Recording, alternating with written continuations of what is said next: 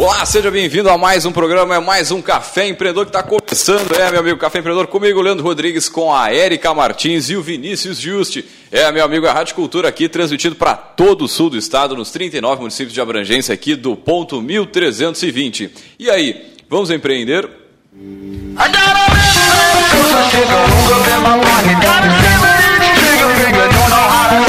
É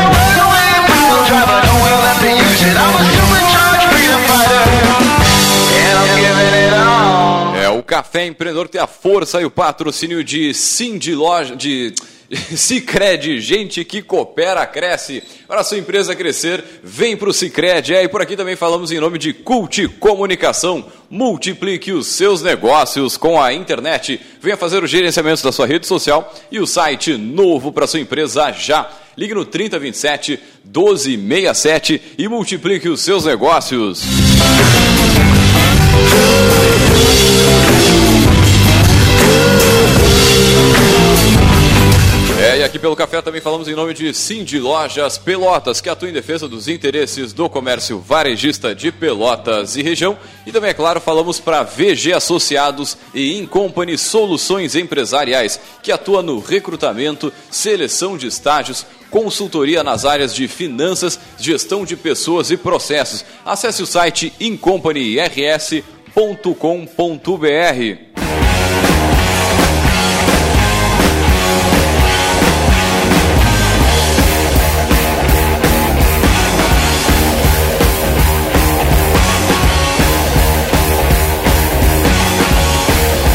bem, começando mais um programa, mais um Café Empreendedor. Bom dia, Érica Martins, tudo tranquilo e sereno?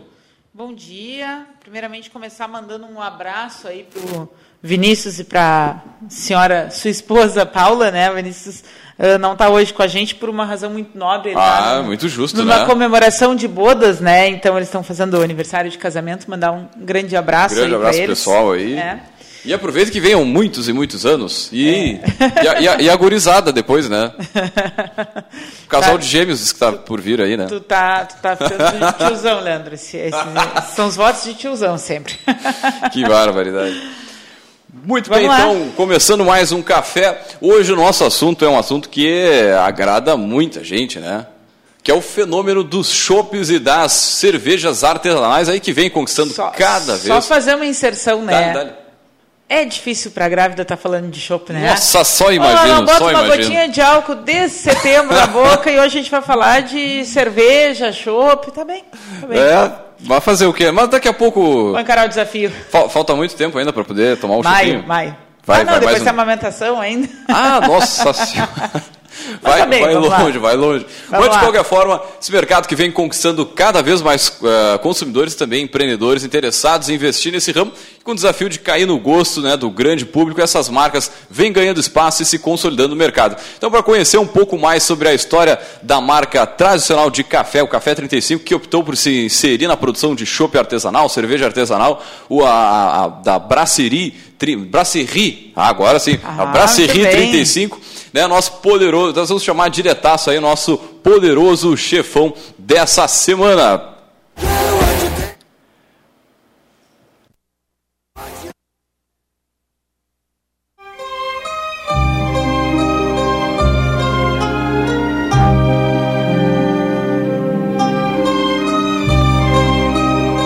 Muito bem, para contar um pouquinho sobre a história da Brasserie, nós trouxemos ele, o Leonardo Gastal, ele que é diretor de operações da Brasserie 35. Seja muito bem-vindo ao Café Empreendedor. E antes de mais nada, a gente sempre pede para os nossos poderosos comentar um pouquinho da sua trajetória, né? Quem é o Leonardo? Bom dia. Bom dia, bom dia, Leandro, bom dia, Érica, bom dia aos amigos ouvintes aí. Primeiramente, muito obrigado pela oportunidade, pelo convite. É, já vou começar aqui fazendo uma pequena ressalva, né, que para poderoso chefão ainda ainda tá, tá um pouquinho longe. Não, né? sentou aqui na É, mesa, já, é, porque já é poderoso essa, essa chefão. chamada aí, não, a gente vai trabalhando bastante aí com muita humildade, a gente chega. Ah, sim, sim. Né? Vamos começar devagar, né? Então vamos lá, quem é o Leonardo? Leonardo Enfim, é hoje daqui eu de sou- Pelotas. Exatamente, sou daqui de Pelotas, é, tenho 27 anos, né, formado em Direito. E vocês vão se perguntar o que, que isso tem a ver com cervejas. É, mas, enfim, é uma história curiosa, longa, de repente a gente vai desenvolvendo ao longo do, do dia.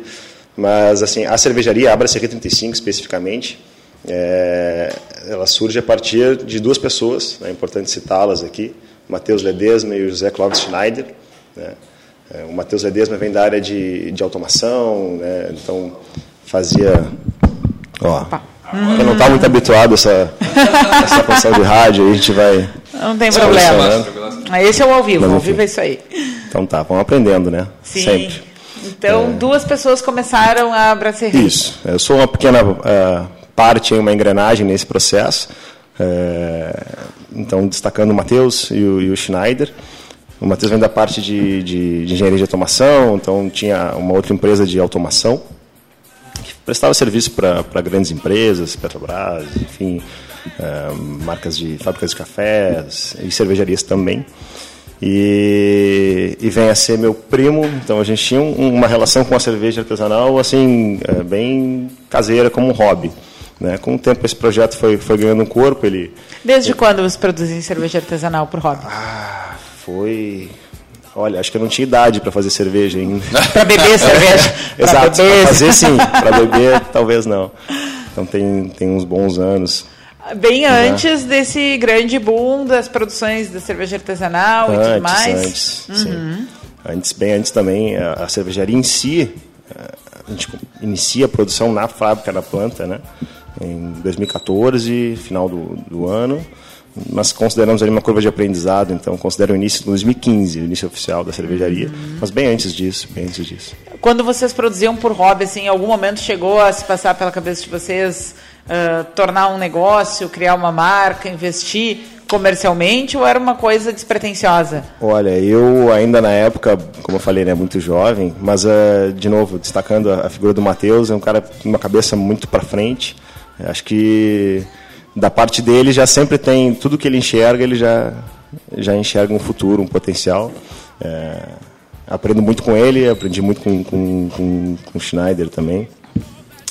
Só para complementar, né, inclusive, é, depois de, de elaborado o projeto, é, o Matheus apresenta, nós apresentamos para o Schneider essa ideia e prontamente é, ele se interessa e, e, entra no projeto e que possibilitou, na verdade, né, a estrutura que nós temos hoje, que nós vamos falar e ter a oportunidade de falar um pouquinho mais ao longo do, do programa, mas toda essa estrutura que a gente tem em termos de qualidade de processo, de, de, de estrutura, de na, controle de produção, enfim.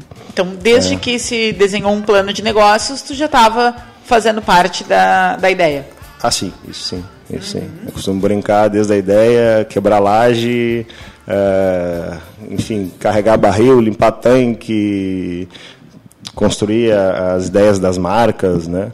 É, também desde todo o processo Cara, empre empreender essa vida aí, né? Quem está nos ouvindo querendo começar um negócio, né? Essa é a, é a realidade. Tipo, o cara faz, principalmente no início, vai fazer pouco de, de, de todas as é. atividades ali, né? Sim. Uma coisa que eu acho bom a gente contextualizar já desde o início, né? A gente sabe que a audiência do nosso podcast ela nos restringe aqui à região sul, né? Mas para quem nos ouve aqui na região sul, com certeza, uh, quando ouve falar na Brasserie ou quando né, vai consumir ali na República do Líbano, automaticamente associa com a marca né, uh, vinculada que é o Café 35, que é uma marca né, de tradição aqui na região. Então, eu queria que tu contasse um pouquinho né, uh, qual é a vinculação dessa ideia da produção do, do show artesanal com a, a, a, marca já consolidada e como é que esses negócios caminham e qual é a relação. Porque eu acho que o ouvinte deve querer saber, né? Porque Sim. quando viu a chamada, certamente pensou também, né? No café, no não café. só na, nas bebidas, né? Sim. Então, quem traz né, a, a, marca, a marca Café 35 é centenária.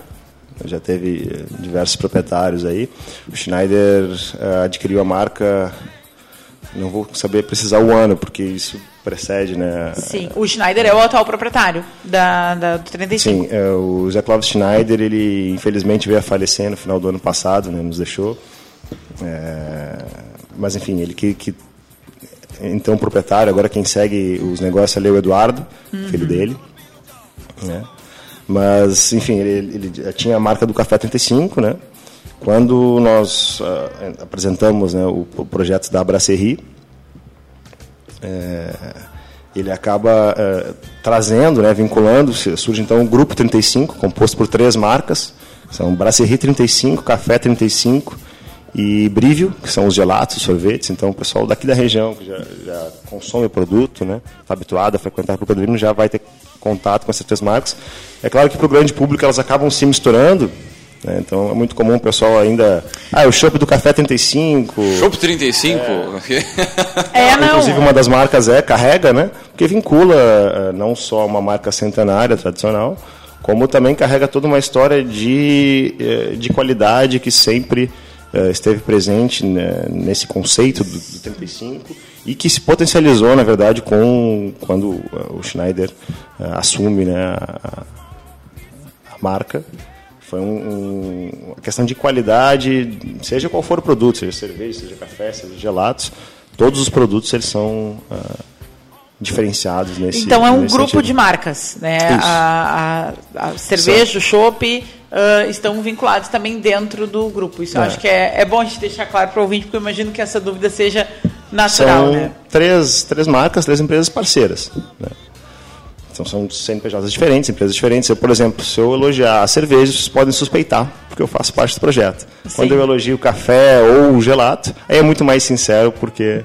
é, Porque a operação né, É não uma operação Cara, que não, que não me o interessante que estou vendo na, na tua fala, que tá, começou né, um, um projeto fazendo em casa ali e tudo mais, e começou a empreender junto com outras pessoas, né, que, digamos, tiveram com aporte financeiro, ou com a estrutura, ou com uma, uma ajuda mais para alavancar o negócio.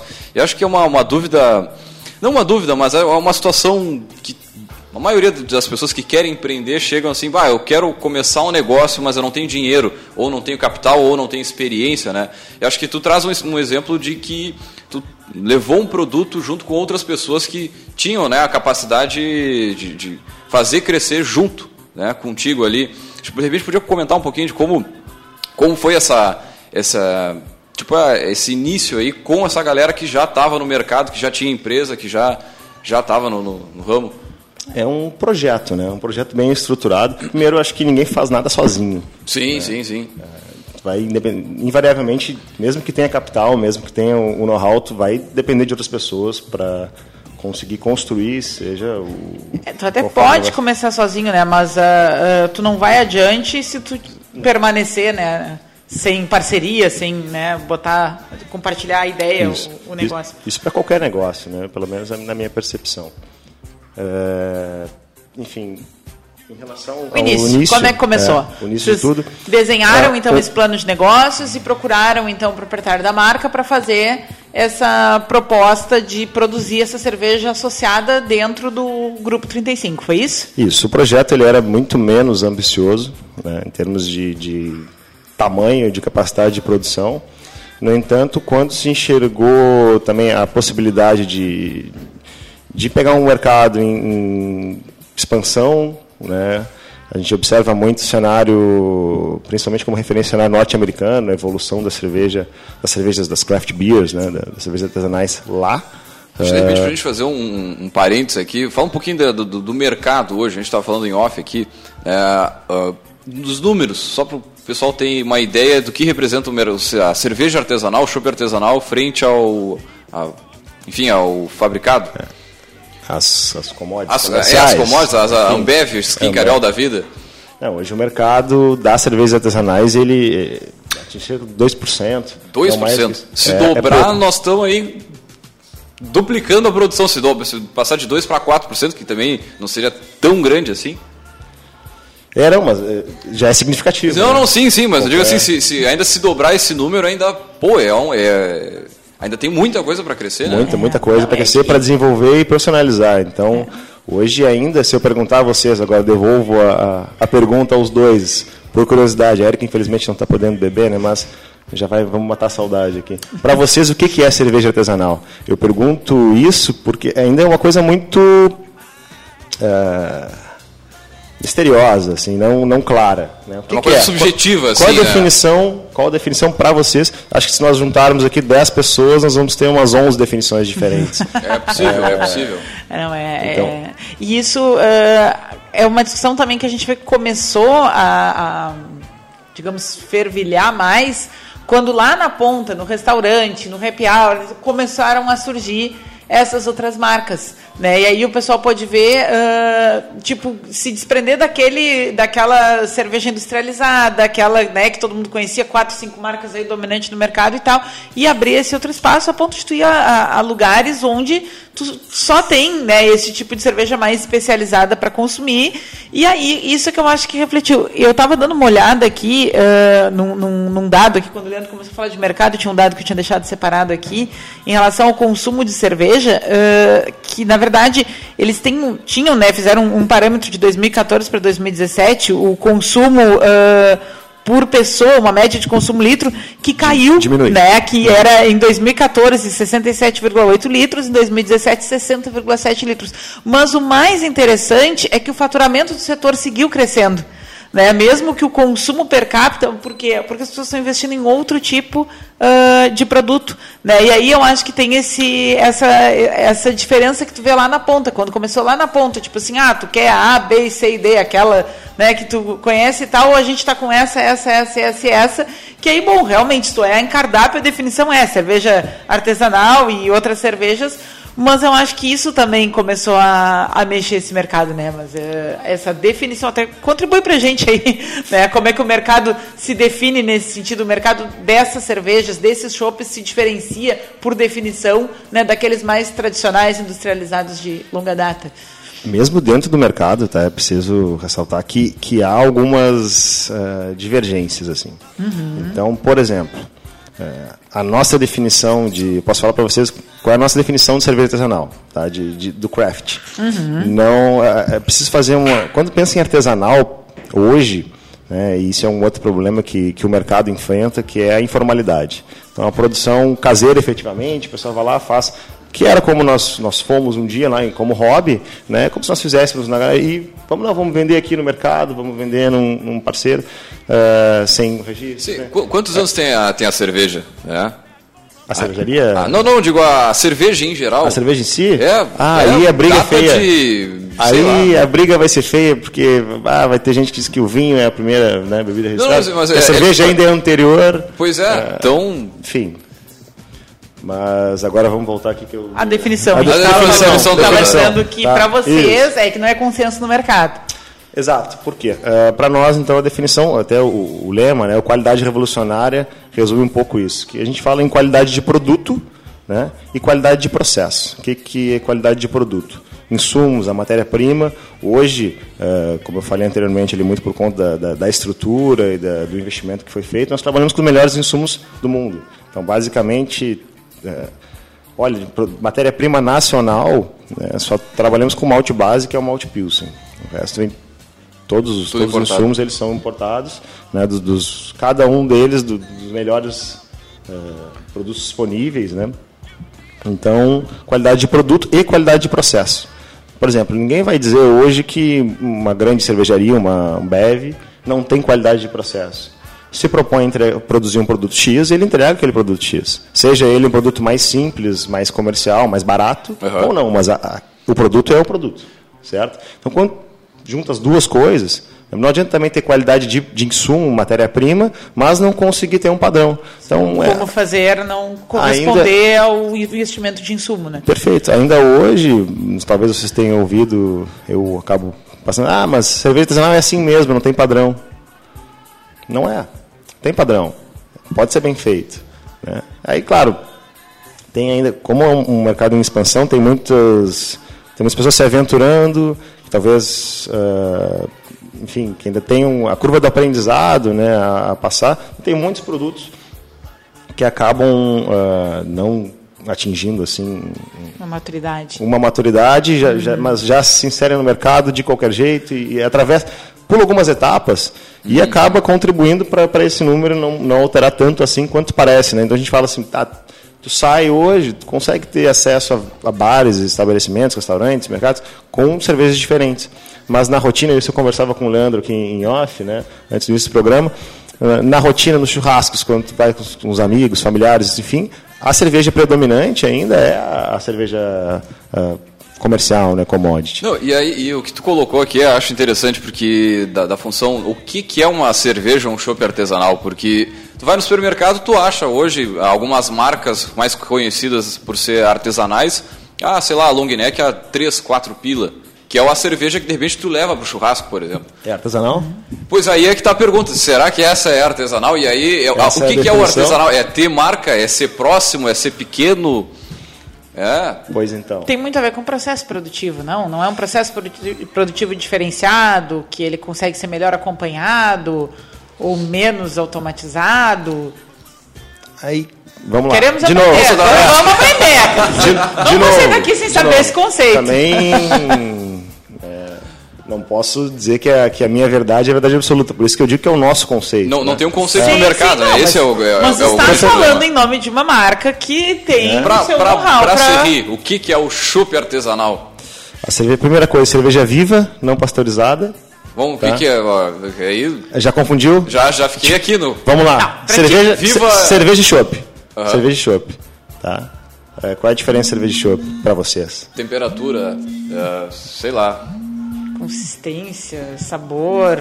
Ó, o pessoal já tá Eu ligando acho que, nervoso. agora falou um negócio, acho que a, o chopp ele tem uma validade menor, ele é mais vivo, talvez, assim. É, assim, é, o processo de, de produção, né, vamos fazer um resumo bem, Aham. nada mais é do que fornecer o, o alimento, digamos assim, para que para aquele fermento, a levedura, trabalhe, né, consuma, dessa, e desse consumo vai gerar o álcool e o, e o CO2. Tá? Então, é, a partir disso, da, cerveja, há muito, desculpa até o, o resumo simplório aqui, Não, mas- mas a partir disso, tu tens ali uh, a cerveja, enfim, e, mas no entanto a cerveja é muito perecível, tá? Ela é muito sensível. Essa levedura que está ali, ela pode, ela vai ficar inativa pela temperatura, tá? Uh, por exemplo, ela vai trabalhar ali, dependendo do tipo de levedura, faixa de, de 14. Então, se tu mantiver perto ali entre 0 e, e 4, 0 e, e 6, ela vai estar inativa pela temperatura, tá? Se tu fores transportar essa cerveja, ela vai aquecer, vai voltar a trabalhar, bom, vai terminar de consumir os açúcares ali fermentáveis ou mesmo o consumo da própria levedura e aí estraga a cerveja. Tá? Então, eh, o que a gente chama de chopp aqui, normalmente, é, é essa bebida ainda sem o processo de pasteurização. É isso aqui no, no- Brasil, principalmente. É, quando pasteuriza, que nada mais é do que tu recozinhar, então tu aí tu estabiliza, tu mata é, essa levedura, ela parar de ou, continuar. ou para estabilizar para transporte, ou se eventualmente tem alguma contaminação potencial, né, se não tem tanta qualidade assim de, de- de finalização de processo. Tá? Então tu tens um produto recozinha, né, daí tu tens um produto estável, que é o que acontece com a cerveja. Tá? Então, a, a grosso modo, se nós pegarmos as commodities, chopp é a bebida ainda ah, viva, né? Sim. E a cerveja depois desse processo de pasteurização, porque aí, bom, espalha o Brasil inteiro. Aí vocês vão ver os caminhões passando, um sol batendo, fardo de cerveja no sol. Imagino coisa que ela maravilhosa. deve Obviamente. judiar um pouquinho do pensem, agora a gente pensa junto assim, se nós fizermos um prato, tá? Somos aqui experts na gastronomia, né? Fizemos um prato bacana. Tá, pois é, o pessoal não veio hoje, a gente congela, vai no, daqui a um mês, vai lá, descongela, recozinha. Obviamente, perdeu característica. Então, quando tu pasteuriza, não, não dá para ganhar tudo na vida, né? Então, pasteurizou, tu ganha ah, shelf life, né, durabilidade, mas perde corpo, perde aroma, principalmente, perde o sabor da bebida. Então, ela é uma bebida ah, inferior. O que, que tu prefere beber, Leonardo? Chopp ou cerveja? Ah, sim. Aí. Sem dúvida alguma, ah, o. Chopp. Tá? Mas assim, vamos, agora vamos, vamos evoluir um pouquinho. É tudo cerveja. Tá? Tudo é, a vai base é a mesma. Pasteurizada ou não. né? Então ela vai ter um acabamento diferente para ter durabilidade ou não. O ideal, né? por isso que eu já digo assim, para nós, eh, no primeiro momento, assim, pasteurizou, deixou de ser artesanal. Já perdeu esse conceito de artesanal. Então, Porque tu cerveja perde. artesanal. Tá, é então uma- todo chopp seria seria, artesanal. Hum, não. É o primeiro passo, calma. O ouvinte quer É. saber, só estou sendo porta-voz aqui da Vamos lá. Primeira, primeira coisa, né? Eh, no momento que pasteuriza, porque assim, o que, que é, voltando ao nosso conceito ali de qualidade de produto, qualidade de processo? Então, tu tem os insumos, né? tu tem a qualidade de processo, tu tens os tempos, porque tu depende, eh, em última análise, o protagonista é a levedura, é o fermento. Então, ele tem um tempo para trabalhar, a cerveja tem um tempo para maturar. Né? Esse processo todo, uma cerveja mais básica, ela vai variar ali de, de 21 a 27 dias. Tá? Uma grande cervejaria hoje, uma commodity, uma Ambev, produz em 7. Então pensem assim, se minha capacidade de produção hoje é 30 mil litros, Se eu reduzir em um terço meu tempo de produção, eu vou para 90. Né? Claro que para isso, se, se, vocês tiverem que produzir hoje é, o, mesmo, o mesmo trabalho, né? enfim, as, as atividades de vocês, em um terço do tempo, a qualidade do trabalho de vocês não vai ser a mesma, correto? Vocês vão ter que ter um aditivo aí, o energético, o Guaraná, coisa sim, assim. Sim, sim. É, para cerveja é a mesma coisa. Então tem uma série de aditivos, estabilizantes, antioxidantes. E aí que é começa a ficar... Que já começa, enfim, é aí que diferencia, entendeu? Então, um, um, nem todo chopp é artesanal. Né? Mas na nossa concepção, toda cerveja artesanal tem que ser uh, viva, não pasteurizada. No momento em que nós pegarmos os nossos produtos e pasteurizarmos, eles vão entrar num, num, numa vala comum ali com uma série de outras marcas, não vão se diferenciar né, no sabor, na, na, qualidade, que é o nosso grande marketing hoje. Então eu sempre digo assim, olha, quer conhecer a braceria? Nos visita, conhece a loja na República do Líbano, passa na fábrica que fica ali na BR-116, em Turuçu, e experimenta o produto. Não, agora disso que você está falando, é, me chama a atenção o seguinte, porque tu não vai conseguir ter uma empresa muito grande, produzir uma quantidade muito relevante de, de chopp, porque tu não vai ter uma condição de entregar, sei lá, mais de 100 quilômetros, vou supor aqui. É, a gente trabalha, vamos... Tipo, a cerveja e o chopp, eles não gostam de viajar. Tipo, ele não, não é um produto perfeito. bom para... Essa, essa frase, inclusive, tem, tem vai achar quadro camiseta, né? Cerveja não gosta de viajar. Por isso acho que é interessante a gente falar do mercado também, é o número de dessas micro cervejarias que vem crescendo, tipo, daqui a pouco lá no meio do, de outra cidade vai ter uma pequenininha lá, sei que a, a, a, a brasserie ela é grande, mas, mas abre um mercado, por exemplo... Ela é grande, pra... mas é uma micro cervejaria, não, não deixou de ser. Não, mas tem bares, por exemplo, que fazem a sua produção e fazem a venda direto dentro do, do estabelecimento, né? Chamados brew pub. Brew pubs, isso mesmo. Isso. Então, a porque a cerveja sai dali, sai da, da, da, da, da produção já está servido para o cliente ali, né?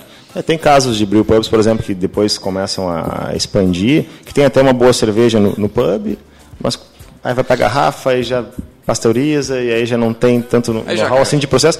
Não, e, e, o produto cai, cai. E hoje, né, nós olharmos, voltando à análise de, de mercado ali, bom, caiu o consumo, fato, uh, inclusive de, de, grandes marcas, né? das mais populares, essas. Não gosto de citar nomes, né? Tem que ter um certo cuidado ah, aqui. Não, pode falar, pode falar, pode falar. Não, não, mas as, as grandes mais famosas aí, tá? As pensar. Skin, é, é, é, nessa linha. Tipo, polar não dá pra beber mais, né, Lô? Se tu observar, ah, um dia deu pra beber. É, eu até entrar no, no, no mercado da, das cervejas especiais, assim, e na produção, eu não, nem era muito meu estilo de bebida, nunca fui da, da cerveja. Uhum. Eu hoje em dia nem cons, não consigo consumir.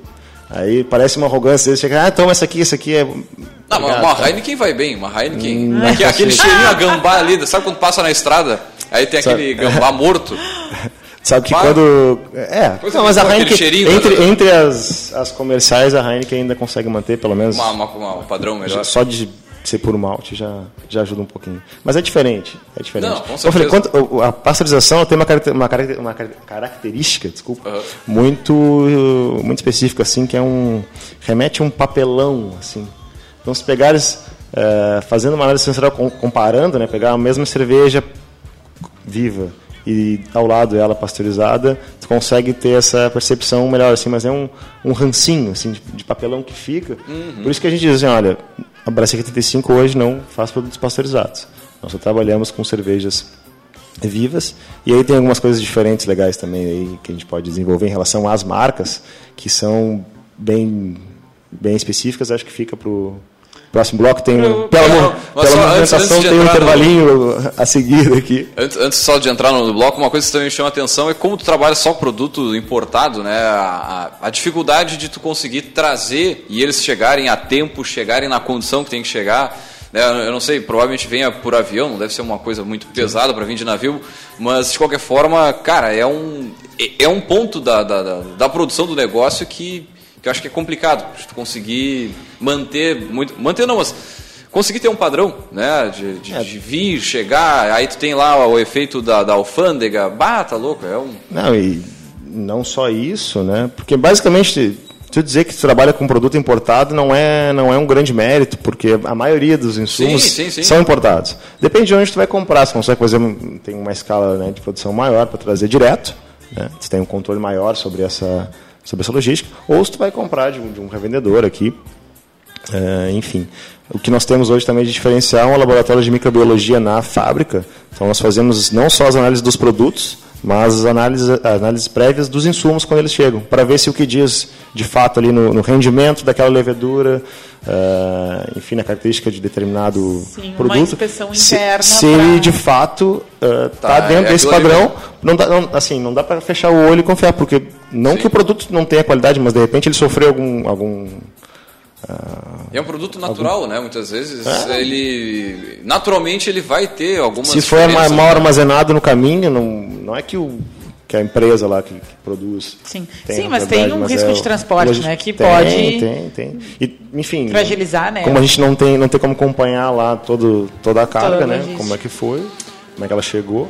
Eu tenho que fazer essa análise para manter também aí voltando ao padrão. Eu vou, vou, vou, vou ir, voltar e vou sempre chegar nos diferenciais são padrão de qualidade, controles, etc. É, Muito bem. Não, talvez seja um pouco repetitivo aí, mas. Não, tranquilo, estamos conversando. eu vou tentar não devagar muito, porque a gente vai falando de cerveja, eu gosto muito disso. Né? Eu sou apaixonado pelo que eu faço e por esse mercado. E eu por cerveja. Então, é, você vê que a gente, às vezes a gente começa, aí não termina, daqui a pouco está voltando, o ouvinte já deve estar tá maluco, já deve ter se perdido. Então, pessoal que tiver alguma dúvida, não, não, pode, pode entrar em contato. Na, na, Quem estiver ouvindo no podcast depois também. Não, depois no final procura a, gente a cervejaria. um convite para conhecer lá a, a, a, fábrica né, e poder. Ah, vale a pena. É. Tudo que eu disser Vai comprovar. Vocês precisam enxergar, vocês, quando eu digo vocês, é, vocês os dois, os amigos ouvintes. Sim. É, é muito legal. Muito bem, nós vamos a um rápido break comercial e voltamos já já.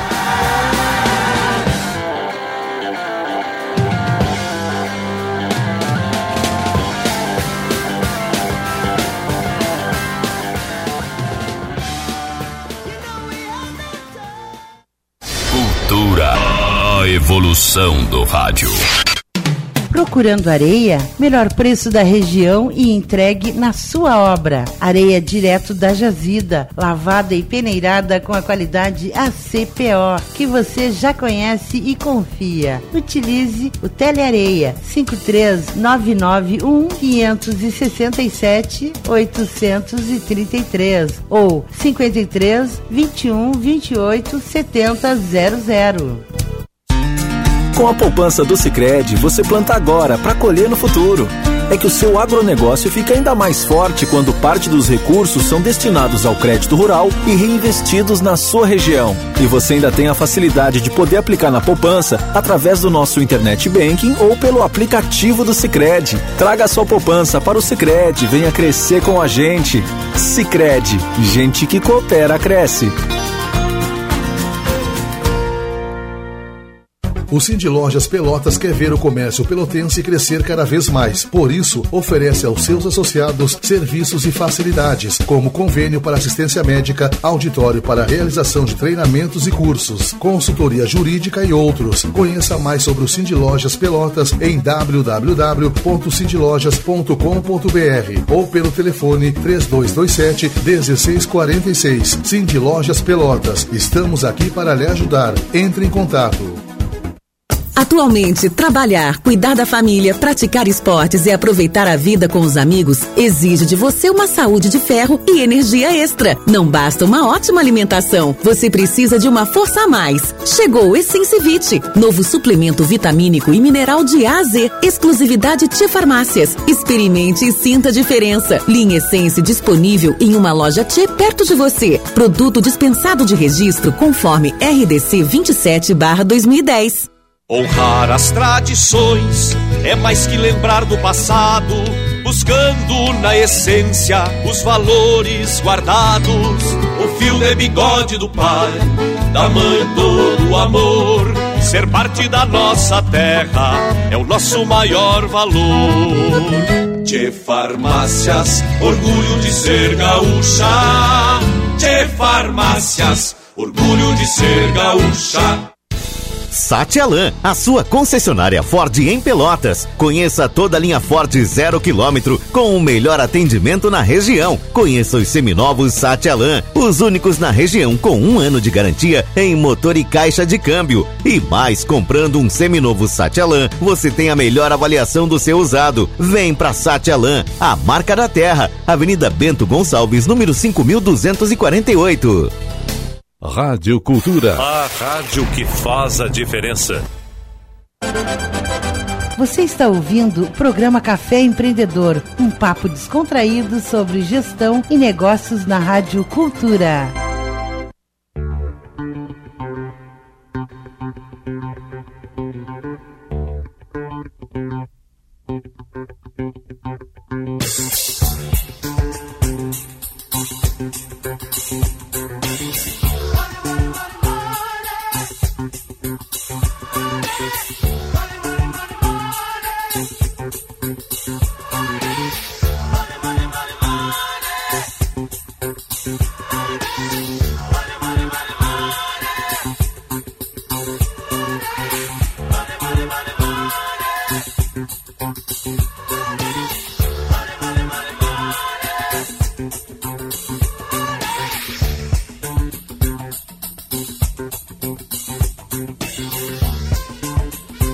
Bem, vocês estão ouvindo mais um programa, é o Café Empreendedor Café, que tem a força e o patrocínio de Cicred, gente que coopera, cresce.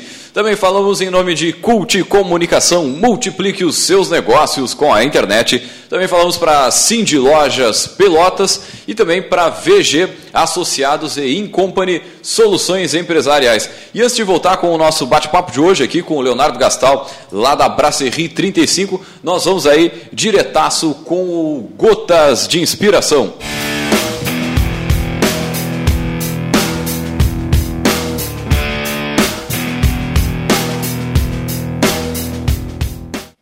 A execução transforma o sonho em realidade.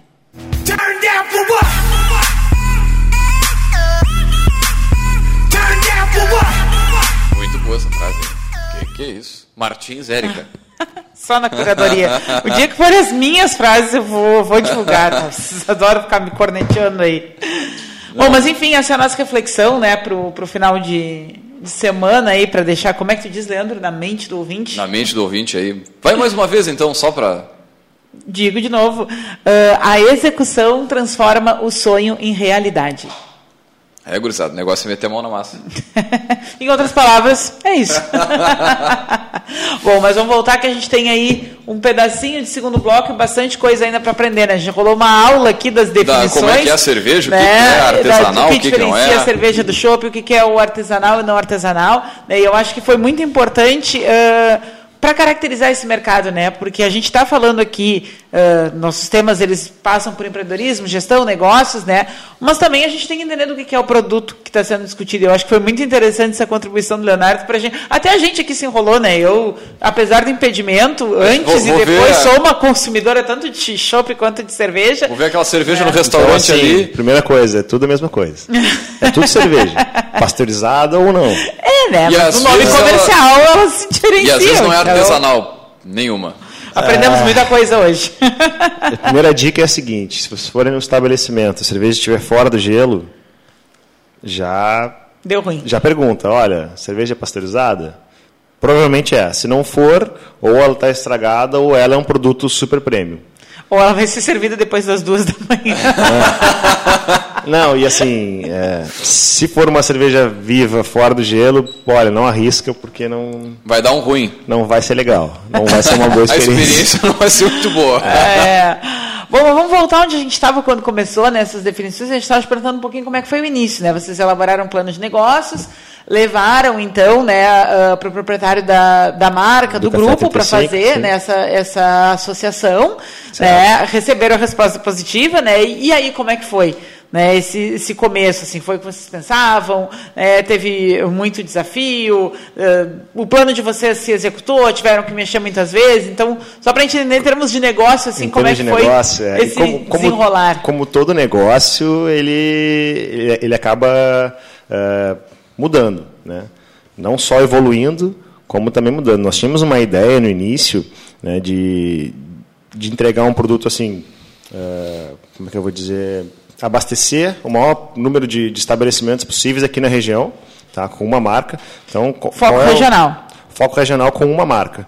Então vamos, já vamos dar nomes aos, uhum. aos bois aqui. Então a, a marca era... Shop 35 é uma marca regional, tá? Nós trabalhamos com ela exclusivamente aqui no raio de 250, 300 quilômetros uh, da cervejaria, né? exatamente pela questão da, como eu falei, da qualidade de produto, de logística, né? enfim, mas a, o, o, início né, era abastecer o maior número de bares e restaurantes com chopp. Então o foco eram barris de 50, 30 litros, né, para atender um, um, volume amplo. No entanto, nós observamos que não, o, o mercado, talvez um pouco de presunção minha, mas não, não tinha maturidade naquele momento né, para uh, trabalhar com esse tipo de produto. Porque envolve essa série de detalhes que eu falei. O barril, por exemplo, ah, está fechado o barril, mas ele está fora do gelo. Então, até hoje, quando a gente vai falar de chopp com algum novo estabelecimento, a gente explica, olha, já trabalhou com chopp, a maioria das pessoas hum, não trabalhou, enfim, não sabe de, desse detalhe. E é um produto que, ao passo que, se, se ele estiver né, uh, na, na temperatura de conservação, entre 0 e 4 graus, vamos, vamos manter assim, ele vai ter uma durabilidade de seis meses. Tá? Se ficar fora do gelo, são cinco dias, seis dias. E aí o pessoal vai dizer, ah, não, mas eu tomei depois de uma semana e estava bom. Pode ser bom. Aquele meio mas... enferrujadinho, aquele, é, aquele gosto. Mas já não, passou do prazo. E, e pode achar, não, realmente, pode, pode. achar bom. Já, já, tive exemplos, assim, como nós temos assim, o mesmo produto que vai no barril, vai na garrafa. Uhum. Tá? Então, já, já tive algumas experiências no sentido assim, ah, não, levei, deixei fora do gelo uma semana, tomei, tomei para meus amigos, apresentei lá, divulguei a marca de vocês e estava maravilhoso, todo mundo adorou. Eu digo, olha, obrigado, mas. Não é o recomendado. Da próxima vez eu acho que eu prefiro que não, não oferece. Me liga que eu mando uma nova. E já aconteceu também de, ah, vocês estão achando bom, então peguem essa aqui. O mesmo produto, igualzinho. Entreguei um que não tinha sofrido nenhum nenhum estresse. Aí é outro patamar aí que, que percebe, assim, quando tu compara, né, lado a lado, ali faz uma, uma triangulação, uhum. é, uma comparação, tu consegues perceber tem essa, essa diferença. Né? Isso com certeza é um desafio de estoque para vocês, né? Essa é. questão dessa, entre aspas, perecibilidade, né? de trabalhar com esse, com esse parâmetro aí de uh, né? melhor consumir antes de, com certeza é mais um desafio aí nesse negócio, sim, no gerenciamento sim, do negócio de vocês. Né? São muitos detalhes assim, em termos de, de logística interna, mesmo logística interna que vai da, da fábrica para a loja, né? Então tem que ter um cuidado. Uh, o produto já chega, ele, ele não pode transitar uh, durante longos períodos, nem a, só a pino, por exemplo, não, não é recomendado transportar. E vai direto para a câmara fria, estoque, uh, fica sempre refrigerado. E vocês já tinham todos esses parâmetros de produção bem estudados e organizados lá no início ou ainda teve muita cabeçada na parede até conseguir desenhar o melhor processo, chegar na qualidade de processo, né, que vocês o processo comentavam? É, é, o processo ele não para de evoluir. Né? Então, o que, que, mas a gente sempre teve esse, essa preocupação em uma dos primeiros, uh, o primeiro estudo, na verdade, fazer cerveja não é difícil. Né? O, o nosso foco inicial foi como manter um, um, padrão, como fazer essa cerveja manter a qualidade. Né? Como, então, quais as análises de processo?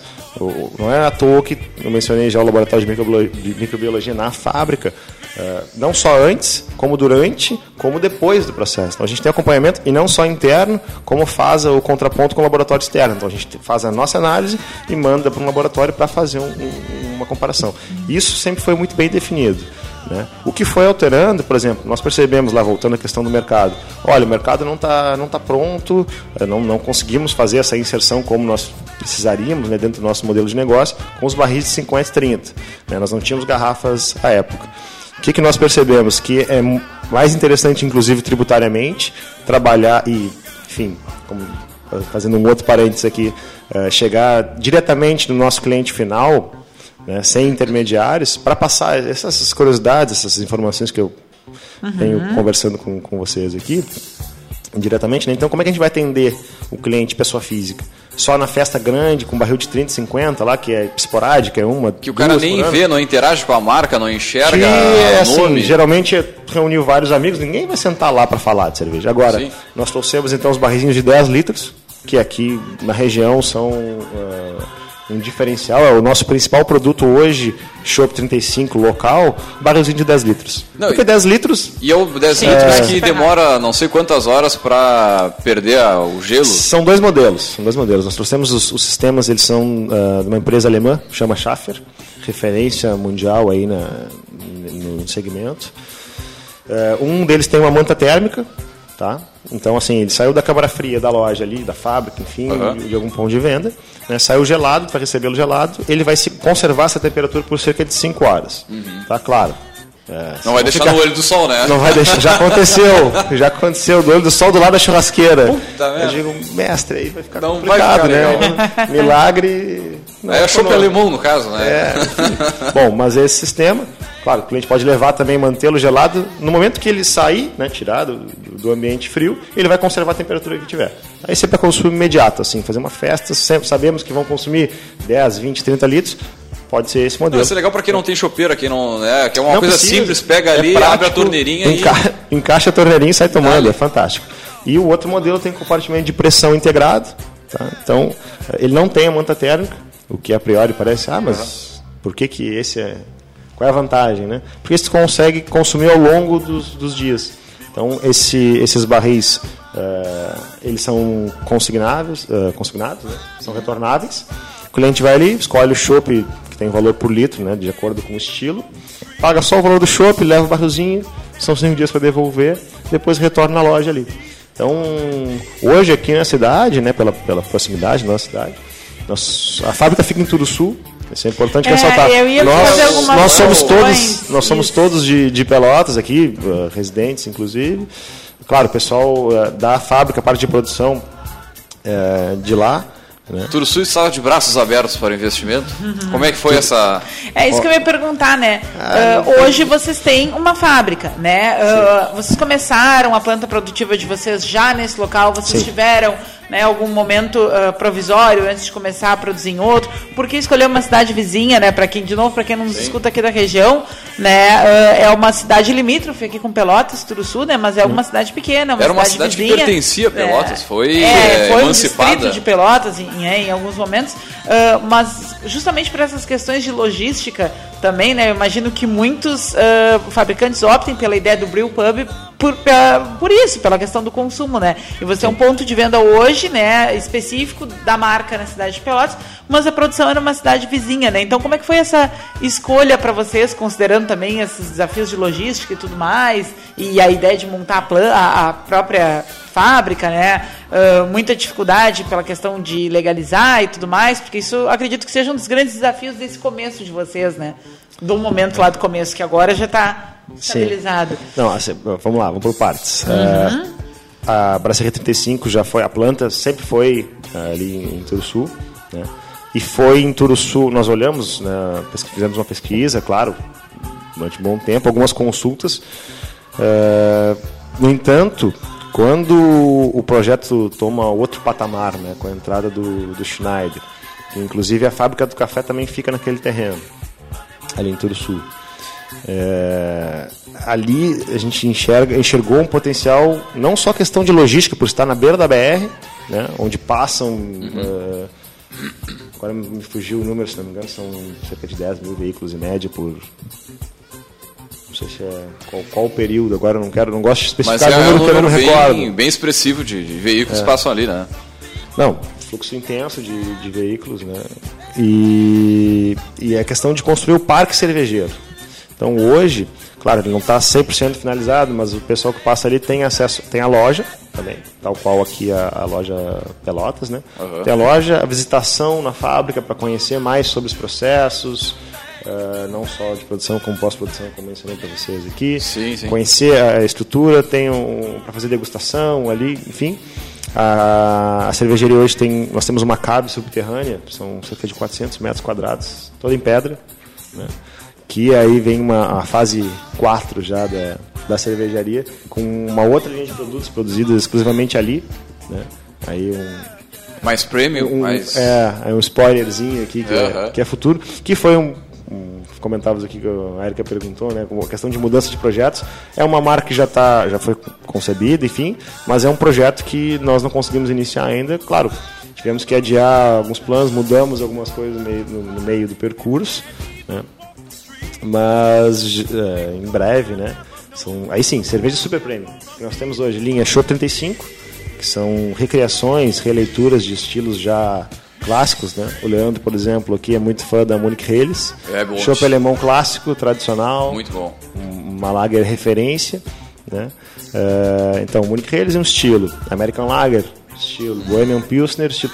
Nós identificamos a linha Chopp 35 pelos estilos. Bem direto, exatamente para que o pessoal tenha contato com, com a cerveja, saiba o nome técnico da cerveja, né? Uhum. Uh, por exemplo, vocês vão ouvir muito aí Pilsen.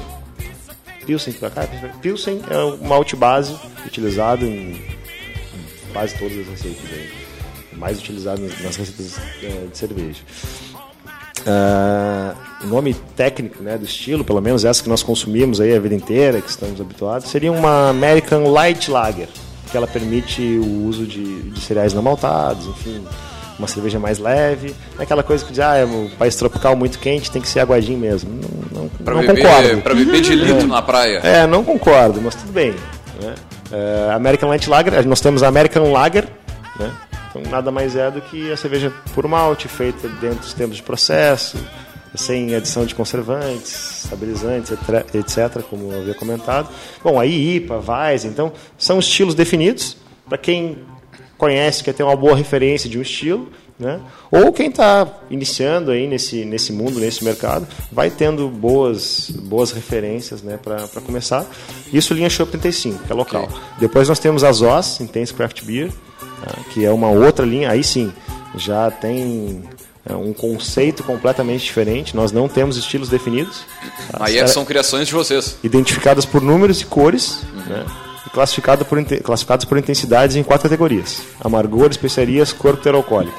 A questão de não ter um nome de estilo, além, é, primeiramente, nos permite uma liberdade criativa né, maior para criarmos as nossas receitas sem ficarmos eh, restringidos né, em relação aos estilos. Porque, bom, tu vai produzir uma Munich Helles, tu não pode fugir daquele padrão. Munich Helles tem um, um- um padrãozinho. IPA tem um outro padrão. Enfim, uma English Mild Ale, qualquer cerveja. Tu vai na- na- na- no teor alcoólico de quanto a quanto nessa segunda linha, por exemplo? Ah, são, aí são todas ales, são cervejas de alta fermentação, eu trabalho numa temperatura maior. é a le- o tipo de levedura que define o tipo de cerveja, tá? Lager, ale e fermentação natural, que é um pouquinho mais complicado, não, não precisamos entrar aí nesse, nesse, nesse segmento. Mas assim, nessa linha nós temos cervejas com, com um pouco mais de 10% de álcool. Oh. Então, há inclusive uma delas, né? Vamos fazer um. Pode fazer um auto marketing aqui. Não, mas claro, Pode, claro, pode fazer um merchan aí, dá, Pode dá, fazer dá. o jabá, Não, vai, porque quem tá ouvindo aqui já certamente já tá dando uma coisinha na garganta, assim, uma, uma, assim. uma, uma, uma sede. Quando, quando Até em mim. a linha, as Oz é, é um outro tipo de cerveja, não é a cerveja que vai tomar o, o barril lá. São cervejas mais complexas, mais elaboradas. Não, tu nem né, aguenta tomar mais um barril, diferentes. né? Não, não, imagina, cervejas. ah, Tem cerveja que parece uma refeição, tu toma ela assim, parece que tá, tu, tu almoçou. Tá satisfeito. Aham. né? Também. E, mas voltando então ao Mechan, a Zos número 3 Golden foi uma das cinco cervejas brasileiras premiadas na última edição da World Beer Cup, Pô. da Copa do Mundo da Cerveja. Então é o evento mais relevante é, no mundo, né? acontece a cada dois anos. Então foi Nashville, Tennessee, agora a última edição 2018. Então até 2020 nós podemos nos gabar aí que temos uma das melhores cervejas do Brasil e do mundo. Pô, tá louco. E de, de pelotas os- para o mundo, hein? É, O que me da leva região pergunta- sul para o mundo, que eu ia dizer, que nós, nós consideramos uma cervejaria da região sul. O que me leva à pergunta que eu ia fazer, né? Ah, previsão de expansão, o que, que, quais são as diretrizes para vocês agora? Seguir com esse foco ah, local, regional, tentar expandir? O que, que a, a marca pensa aí? Vamos lá, por partes. Show 35 não foge à região, como eu falei para vocês. É claro que, por exemplo, tem, nós temos aberto, abertos vários pontos onde nós ainda não colocamos produto, porque depende da questão de, por exemplo, redes de mercado, com, depende de expositor, depende de espaço em freezer, depende de uma logística do próprio, da própria empresa, que às vezes tem vários ah, tem centro de, distribuição em várias lojas. Então, bom, aí como é que vai trabalhar essa questão logística? A gente já tem vários parceiros fechados, mas ainda pendentes. Não, o produto não está no, no, no, no, estabelecimento ainda. Né? Uhum. A linha Shop, o, o, grande foco hoje é atender aqui na região né, pessoa física.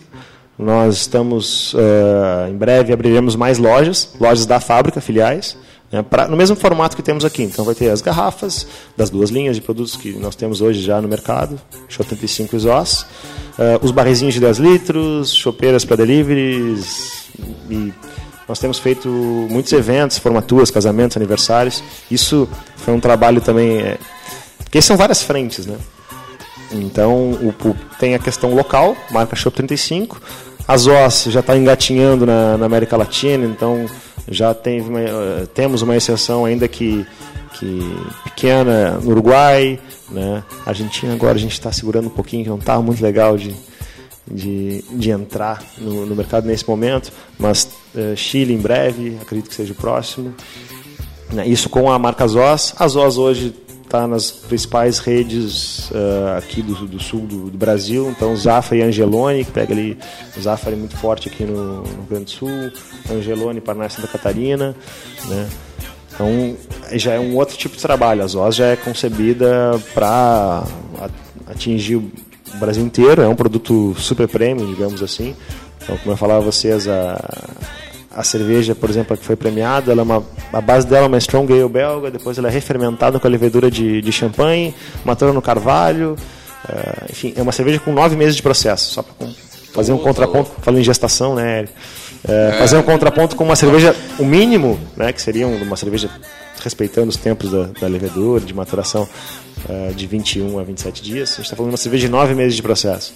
Né? Então tem refermentado com a levedura de Bourbon, Tennessee Whiskey, é, bem legal, são outro, outro tipo de produto que atinge um tipo, um outro tipo de público.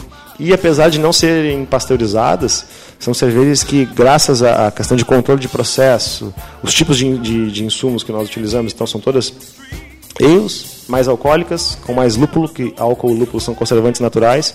Então são cervejas que conseguem ir para a prateleira, né, ficarem expostas, vão ser exceção à regra que eu mencionei anteriormente, de cervejas vivas, que mantém as propriedades da bebida, mas com uma shelf life alta, né, para que consiga ter uma, uma expansão maior aí no mercado.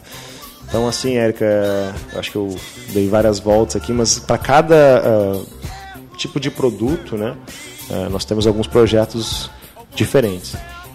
Muito bem, muito bem. E com essa premiação, né, também te pô, abre bastante portas aí. Ah, sim. Pra... As Oz hoje, essa número 3, refermentar a levedura de, de champanhe, como uhum. eu mencionei.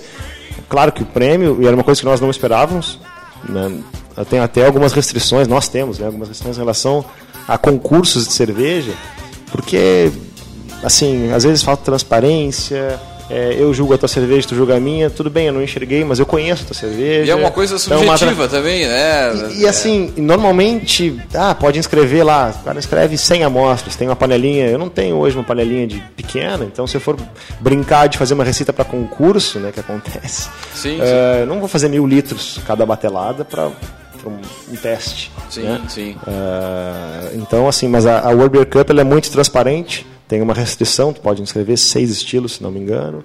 Depois eles te mandam toda uma análise do produto, né, uma análise técnica dos jurados, enfim, do produto. Então nós mandamos.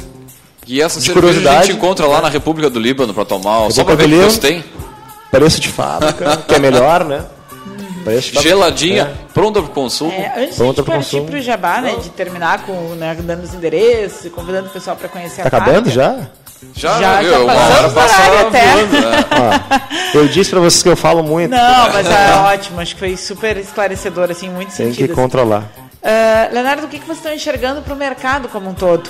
Né, uh, dentro das análises, né, do que vocês têm uh, olhado para fora, né, a tendência é manter esse crescimento, então, né, desses outros, uh, outros negócios, então, que superam, digamos, a indústria 1.0 da cerveja, não sei se assim se chama, né, nesse meio, mas a gente fazendo uma comparação bem ampla, poderia ser uma era 1.0, agora uma era 2.0, né, o que, que vocês enxergam? A tendência é seguir crescendo?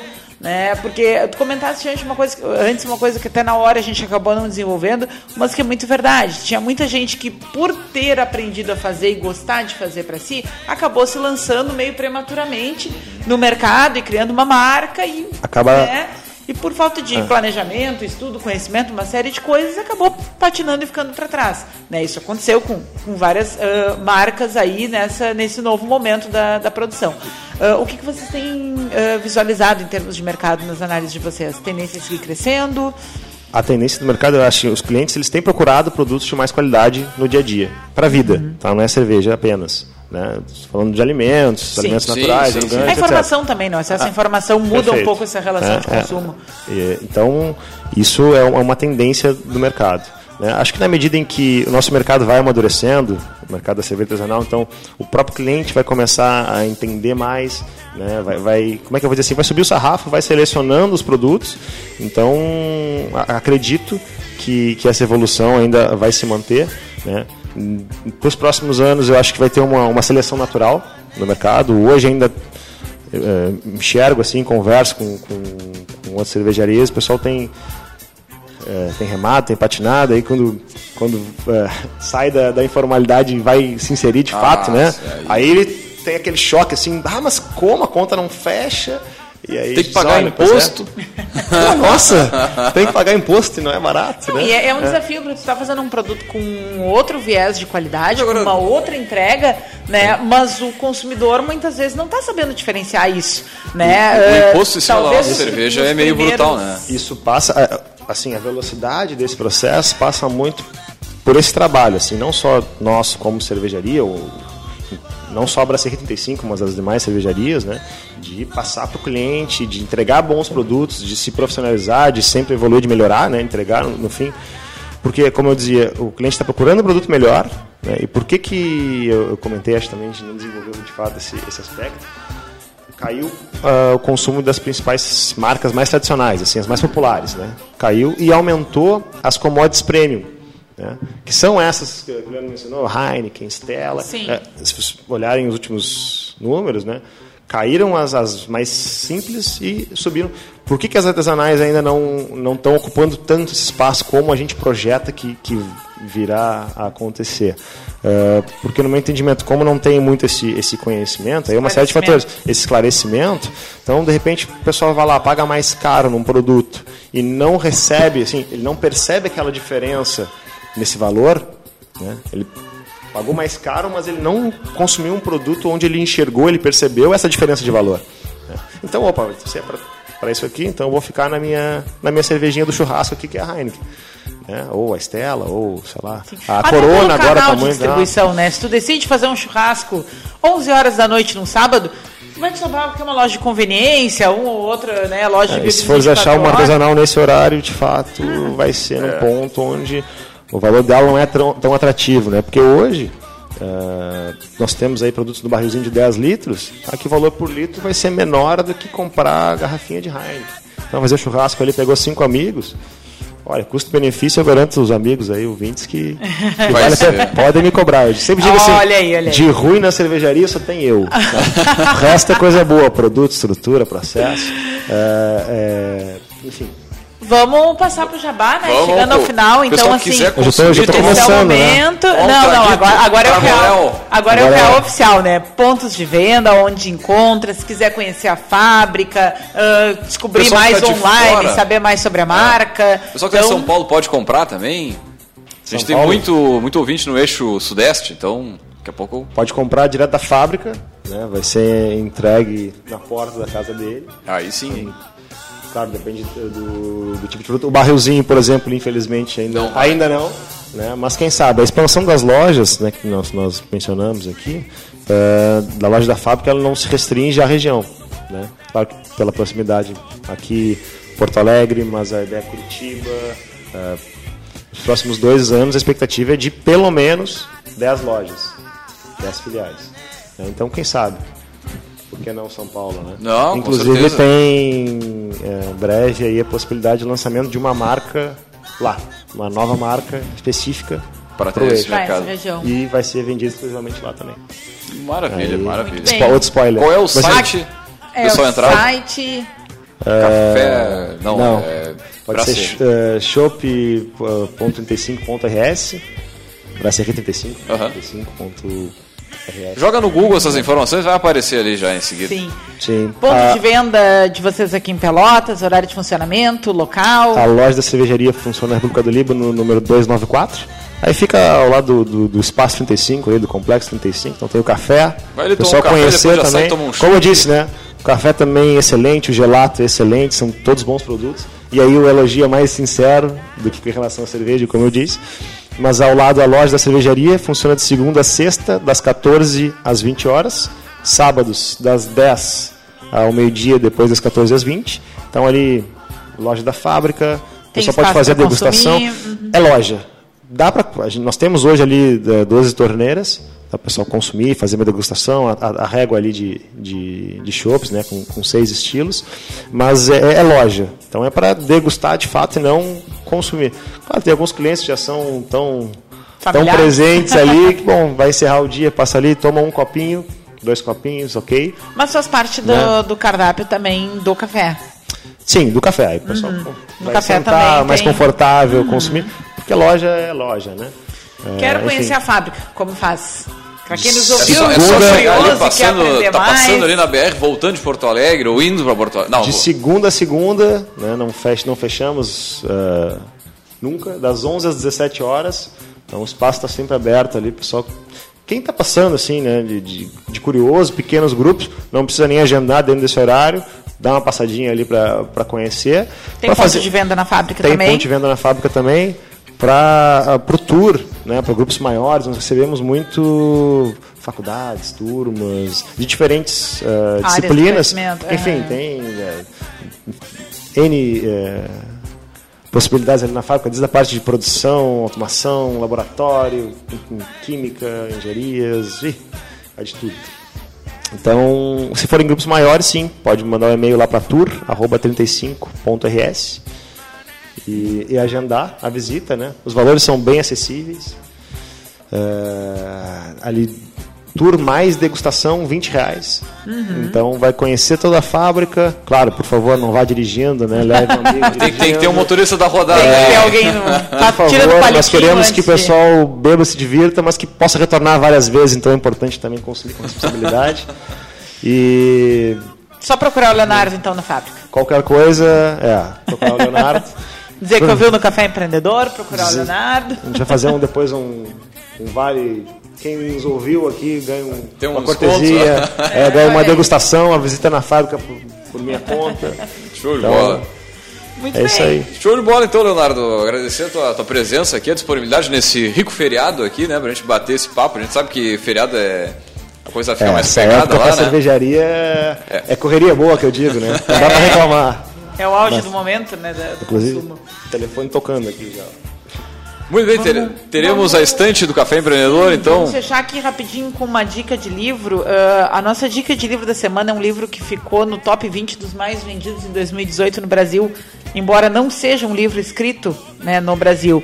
Ah, a nossa dica de hoje é um livro chamado As Armas da Persuasão, né? Como influenciar e não se deixar influenciar. Muito bom livro. Já lesse? Sim. É, então essa, essa é a nossa dica de hoje, né? Ele teve sobre os bem-vendidos.